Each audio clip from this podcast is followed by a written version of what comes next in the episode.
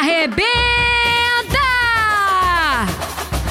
O programa UERJ da Samba recebe hoje Marcelo Misailides, o bailarino e coreógrafo que soube, como poucos, unir o erudito e o popular em sua carreira artística. De origem grega, ele nasceu em Montevidéu, nosso vizinho hermano Uruguai, e veio para o Brasil pequeno com a família aos seis anos de idade.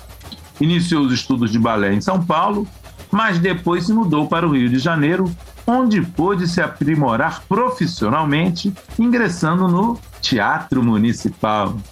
Na década de 90, né, ele já dançava com Nora Esteves, Ana Botafogo e Cecília Kersh, as grandes bailarinas da instituição. Em 1998, a convite de Marcos Lunes, produtor de balé e diretor da Unidos da Tijuca, ele fez seu primeiro desfile como coreógrafo da comissão de frente da Escola do Pavão. Elogiado pela crítica, Marcelo seguiu na gremiação, obtendo notas máximas e arrebatando o primeiro estandarte de ouro, o cobiçado troféu, em 2002, com o inesquecível desfile do Barquinho, em homenagem à língua portuguesa, que nós, professores da disciplina, amamos também. Foi muito bonito ver aquela nau lusitana nas águas da Sapucaí. E depois ele esteve no Salgueiro, onde ganhou mais dois troféus, e na Vila Isabel, pela qual conquistou o estandarte em 2009, com enredo dedicado ao Teatro Municipal, a sua casa. Desde a década passada, ele atua como coreógrafo da Beija-Flor de Nilópolis, continuando a ser um dos mais renomados profissionais da grande ópera popular do carnaval. Querido Marcelo Misailides, seja bem-vindo aos estúdios da nossa Rádio Erge. Está sendo um prazer estar participando dessa entrevista com você e poder falar para todos os universitários da UERJ. Muito obrigado, Marcelo. Diga-me cá, o seu ingresso no mundo profissional da dança foi razoavelmente tardio, né? Na Europa se começa com sete anos e você já era adolescente. E só se deu quando você saiu de São Paulo e veio se aprimorar no Rio, construindo uma vitoriosa carreira no Municipal. Sabemos dessa parte, mas como surgiu a paixão pelo universo das escolas de samba, que o fez se tornar um dos maiores coreógrafos das comissões de frente da Sapucaí? Como foi isso? Eu comecei a ter contato com alguma coisa com relação ao balé clássico através de um programa que existia na Rede Globo, que eram concertos para a juventude, passava domingo pela manhã. E como eu tinha já dentro da minha família o hábito da música clássica, de ouvir óperas, havia esta, esta estrutura é, de estímulo inicial, é, certa vez chegou né, nesse, nesse programa matinal que iria tratar sobre, sobre Tchaikovsky e outros compositores, as questões, evidentemente, do, do, do repertório de Tchaikovsky, muito voltado para balé. Aí tinha uma manhã uma apresentação de Mikhail Baryshnikov. Caramba! E aí, para eu que era jovem, aquilo era uma coisa extremamente empolgante e curiosa, porque toda a cultura russa, inclusive, era muito complicada de se ter acesso por conta da cortina de ferro, enfim, né? É, a própria ditadura também no Brasil dificultava essa, essa, essa, essa acessibilidade, vamos dizer uhum, assim, né? Uhum. E, e nisso eu comecei a ficar intrigado com isso, porque como jovem gostava muito de esporte, gostava muito de, de da, da, música clássica, e por acaso, ah, naquela época, a minha primeira namorada era, era bailarina. Então eu ia buscá-la no, nos ensaios, nas suas aulas, etc. e tal. E, e, eu ficava lá ouvindo aquelas músicas, aquela situação, e ainda jovem, todo né, empolgado, romântico e tal, aquilo foi é, ocupando o meu imaginário, né? E aí foi aí já tardiamente a nível internacional, mas ainda cedo para os níveis nacionais, que eu comecei a, a, a, me dedicar à dança com 17 anos. Então foi assim que eu, que eu comecei o balé, mas a única companhia que, clássica que existia no Brasil era no Rio de Janeiro, o Teatro Municipal do Rio de Janeiro. Então, quando eu estava próximo a, a fazer 18 anos, eu vim para o Rio de Janeiro, porque sabia que a única possibilidade era aqui, e tive contato com, com os, tive a sorte de ter contato com os principais professores que o Rio de Janeiro tinha, que era Tatiana Leskova, uma grande mestra francesa de pais russos, que vai completar, inclusive, esse ano 100 anos de idade, e foi uma das minhas mestras iniciais. Aldo Lotufo, que foi o primeiro bailarino do Teatro Municipal, um dos célebres, mais conhecidos bailarinos brasileiros do passado, é, e a professora russa Eugênia Feodorova. Então, é, eu tive essa, essa possibilidade. Como eu era um dos rapazes, vamos dizer, muito jovens para aquela época, eu tinha uma atenção muito exclusiva desses professores, né? É, tempos depois, eu fui trabalhar na, na, na, Associação de Balé do Rio de Janeiro, que era da Dalau Ascar, e lá ela tinha um staff é, internacional, com Desmond Doyle, que era, que era do Royal Ballet, tinha dançado com a Margot Fontaine, tinha feito é, parte de um momento histórico muito importante do Royal, e ele me preparou durante alguns anos para a técnica de partner, de acompanhar as primeiras bailarinas, né? E o professor Jorge Siqueira que me deu um condicionamento técnico. Então eu consegui trabalhar dois expoentes que em pouco tempo, é, de, de, de três, quatro anos depois, eu já estava meio credenciado a ser um dos primeiros bailarinos. Rapidamente já estava dançando com a Nora Esteves. E eu, isso, eu cheguei no, no, no, Rio de Janeiro em 86 e em 91, cinco anos depois, já estava sendo convidado para ser primeiro bailarino do Teatro Municipal, o que tinha dançado já com Ana Botafogo, Cecília Cash, no Festival de Dança de Joinville, que é um dos festivais mais importantes de dança no país.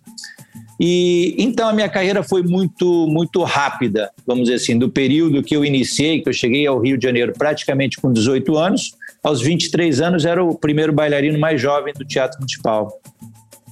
Então foi uma ascensão muito rápida nesta linha é, acadêmica da, da, da minha vida com relação ao Teatro Municipal.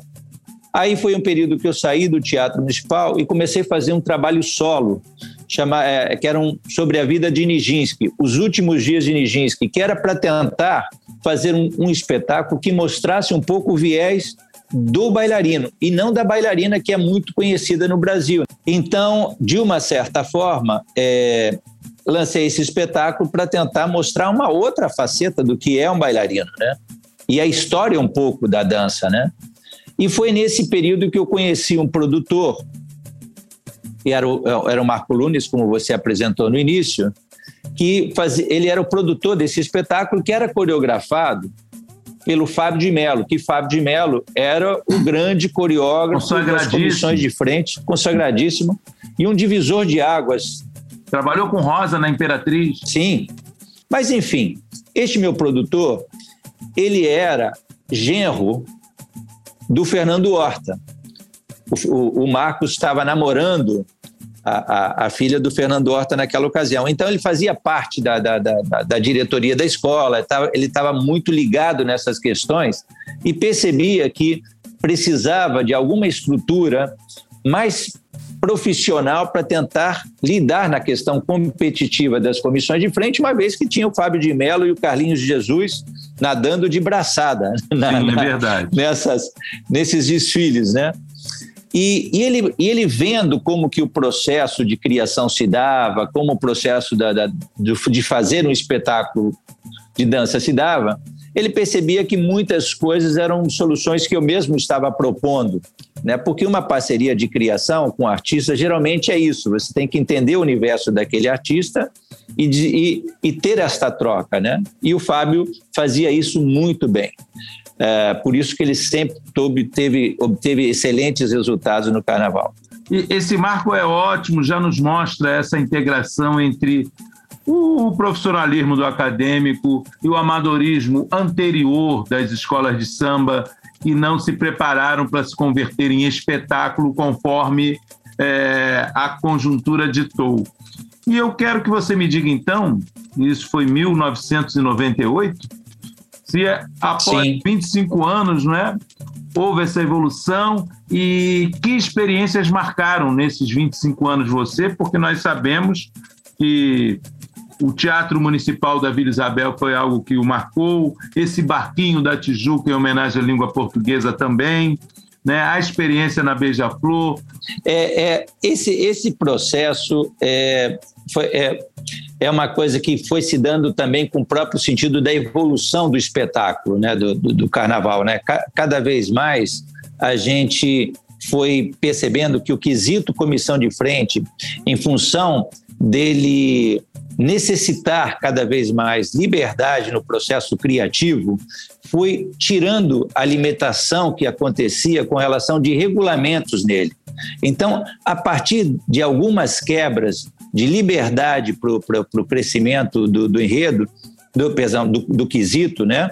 É, foi, foi abrindo o leque de, de, de, de, possibilidades. Então, antigamente, como a gente falava, né, a gente se preocupava basicamente com uma coreografia em comissão de frente. Com o passar do tempo, virou uma grande produção de comissão de frente, onde que envolvem efeitos, onde que envolvem alegorias, onde que envolvem... Né? Dramaturgia, né? até eu diria, né? Há uma dramaturgia. Sobretudo porque é, o que tem que acontecer na comissão de frente é, uma, é um contexto de síntese absoluta para que você possa dar protagonismo a uma cena que gere essa protofonia daquilo que vai ser assistido logo após a comissão de frente. Perfeito. Então, é, isso foi muito enriquecedor para pro, pro, os projetos como um todo, mas eu acho que, assim, é difícil a gente citar uma, né? Porque é, cada uma tem um investimento específico no enredo, né? E pouco você pode tirar de proveito de uma experiência para outra.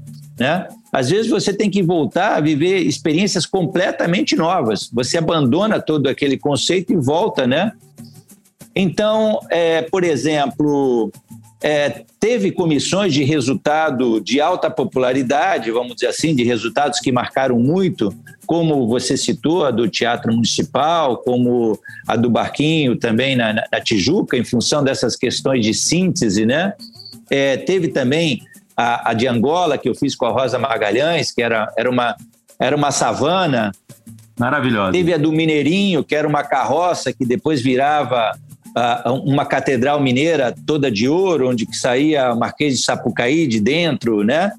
E teve uma que fala um pouco de um universo que você conhece muito, que é o, o de Noel Rosa. Uh. Eu trouxe também a questão dos, dos malandros do lã, né? Que eram as caricaturas do lã, que era como se fosse a, a, aquele povo do samba descendo o morro dos macacos de Noel Rosa e descendo para 28 de setembro, e eles com seus violões, esses violões que, que viravam as cabrochas, que depois viravam a mesa de bar, e aquela poesia onde que depois os compositores, esses malandros eles esticavam o braço e o, e o violão caminhava, deslizava para os braços dos compositores, né? Então, que eram, que talvez às vezes eu gosto dessas comissões de frente, que elas vão mais no, no, numa certa leveza, vamos dizer assim, de comissões de frente tradicionais, né? E que você consegue resolver com elementos de adereços de, de, modo mais criativo.